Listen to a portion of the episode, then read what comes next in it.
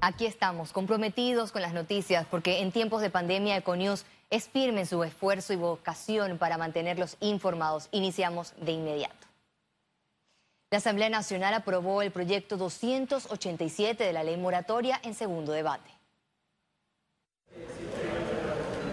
En el tercer día de sesiones extraordinarias, que inició con más de tres horas de retraso, los diputados aprobaron extender la moratoria hasta el 31 de diciembre de 2020 en compromisos en bancos, financieras y cooperativas. Hemos eh, eh, ofertado a la superintendencia de banco y a las entidades correspondientes para que puedan velar que los intereses no se puedan incrementar. Entre las modificaciones está la moratoria de préstamos personales, préstamos de autos, comerciales, agropecuarios, de transporte, hipotecas, tarjetas de crédito, entre otros. Estamos legalizando también en esta corrección del veto los acuerdos a los cuales puedan llegar los deudores y la banca. Los bancos no podrán aumentar el cobro de la tasa de interés, intereses sobre intereses, intereses por mora, recargos, cobros adicionales ni afectación del historial de crédito. Además, el Pleno logró consenso para que el Ejecutivo determine el monto del bono Panamá Solidario. No puedo votar a favor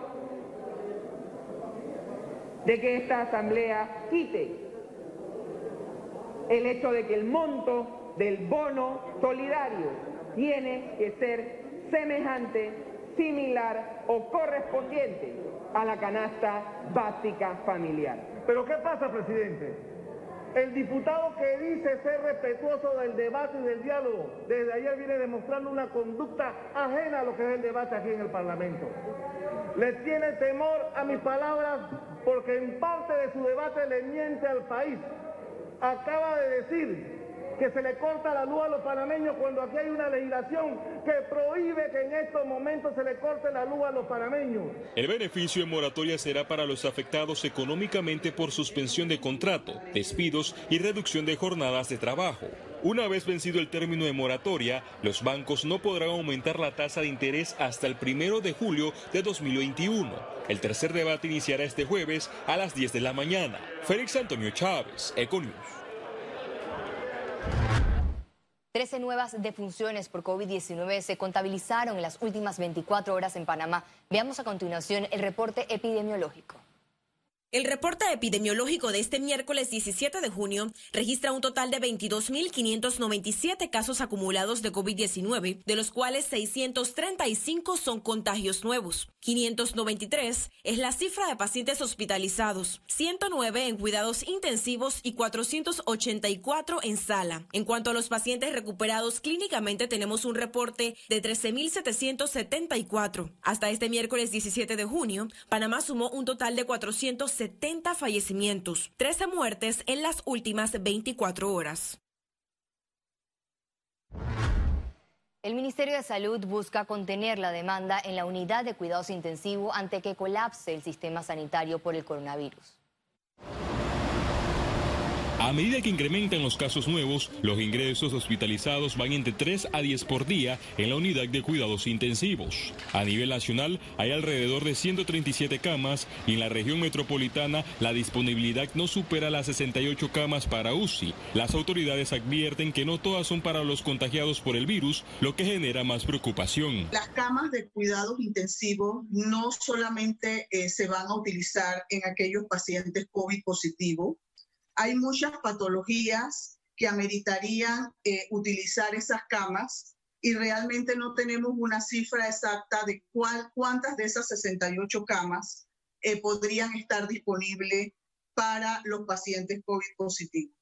En las últimas horas, en los hospitales Luis Chicho Fábrega de Veraguas, Nicolás Asolano de La Chorrera, San Miguel Arcángel en San Miguelito y en el Hospital Santo Tomás de Ciudad Capital habilitaron camas de cuidados intensivos para descongestionar el complejo de la Caja de Seguro Social. Todos aquellos procesos que pueden generar demanda de camas de intensivo, como accidentes, como eh, heridas de arma de fuego, como heridas de arma blanca, eh, situaciones que ameriten que los pacientes puedan necesitar una cama de intensivo, todo esto va a ejercer una presión. El Ministerio de Salud apuesta a las pruebas rápidas y de antígeno que se están realizando a domicilio para aislar a los positivos y así evitar que lleguen a estado de hospitalización. Hacer un diagnóstico temprano, ¿verdad? Para hacer un tratamiento oportuno y así evitar que la enfermedad progrese. Panamá también tiene como reto mejorar la trazabilidad de los casos.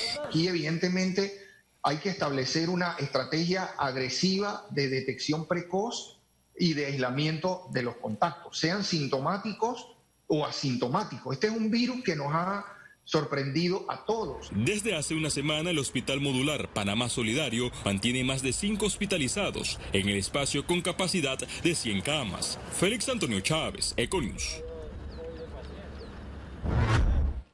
El Ministerio de Salud aclaró que los servicios de hemodiálisis contratados en Conclé no se pueden comparar con el que brinda la Caja de Seguro Social porque tratan diferentes tipos y es otra clase de operación. Debido a los cuestionamientos por diferencias en costo, el MINSA en un comunicado señaló que la contratación se hizo para evitar saturación en el Santo Tomás. Además, el acuerdo incluye servicio completo a los no asegurados, equipos tecnológicos, personal médico calificado, dializadores con membrana biocompatibles concentrados en bicarbono y concentrados de ácidos para hemodiálisis. La región metropolitana de salud reporta 247 casos de dengue.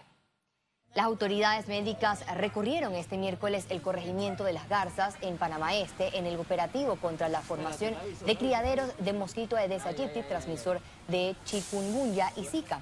Esta zona mantiene 66 casos positivos, por lo que el MINSA insta a la población a limpiar los lotes para evitar multas de 500 a 5 mil balboas.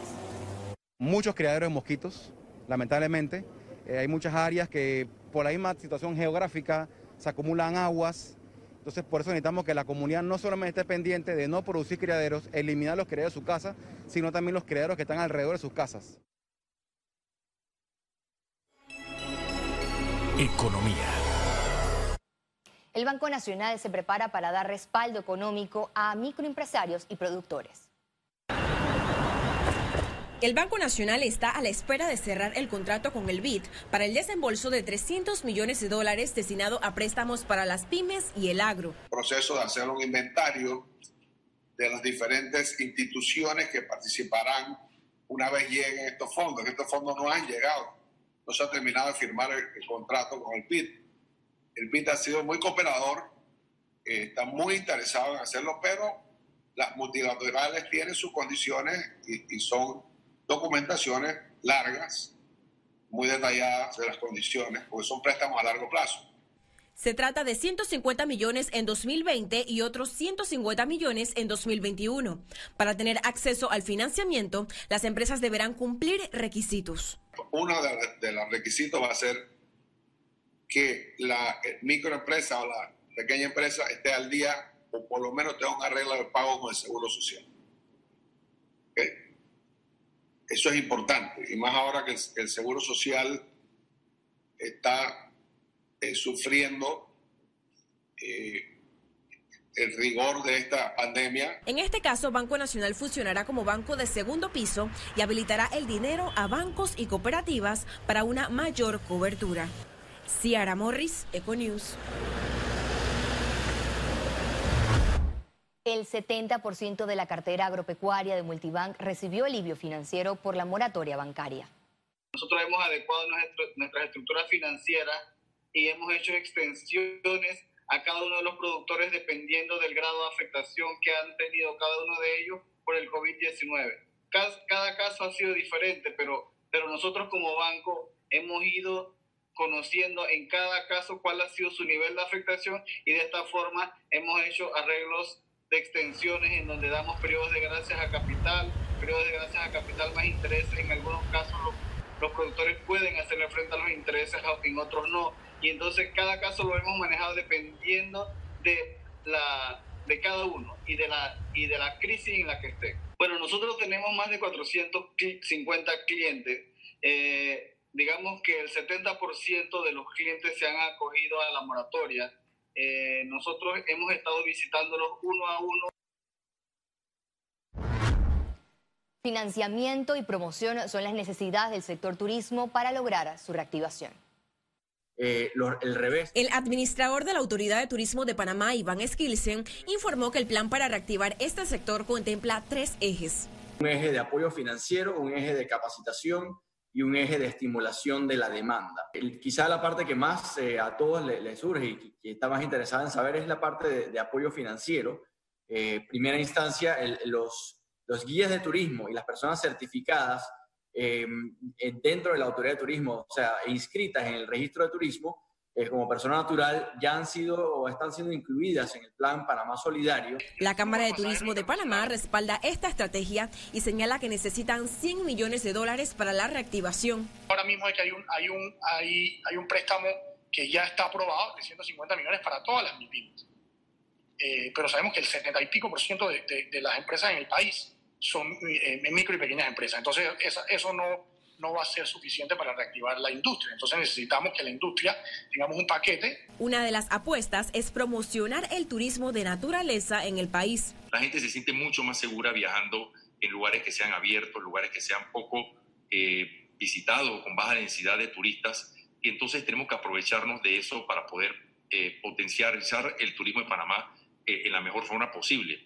Estamos en pañales en el tema de lo que es infraestructura para, estos, para, estos, para este tipo de turismo, pero yo creo que orientando debidamente, anunciando, preparándonos, podemos nuevamente comenzar a, posicionar a Panamá en, el espacio que se merece en el mundo. La reanudación de vuelos comerciales en el país será un paso crucial para el sector. Ciara Morris, Econews.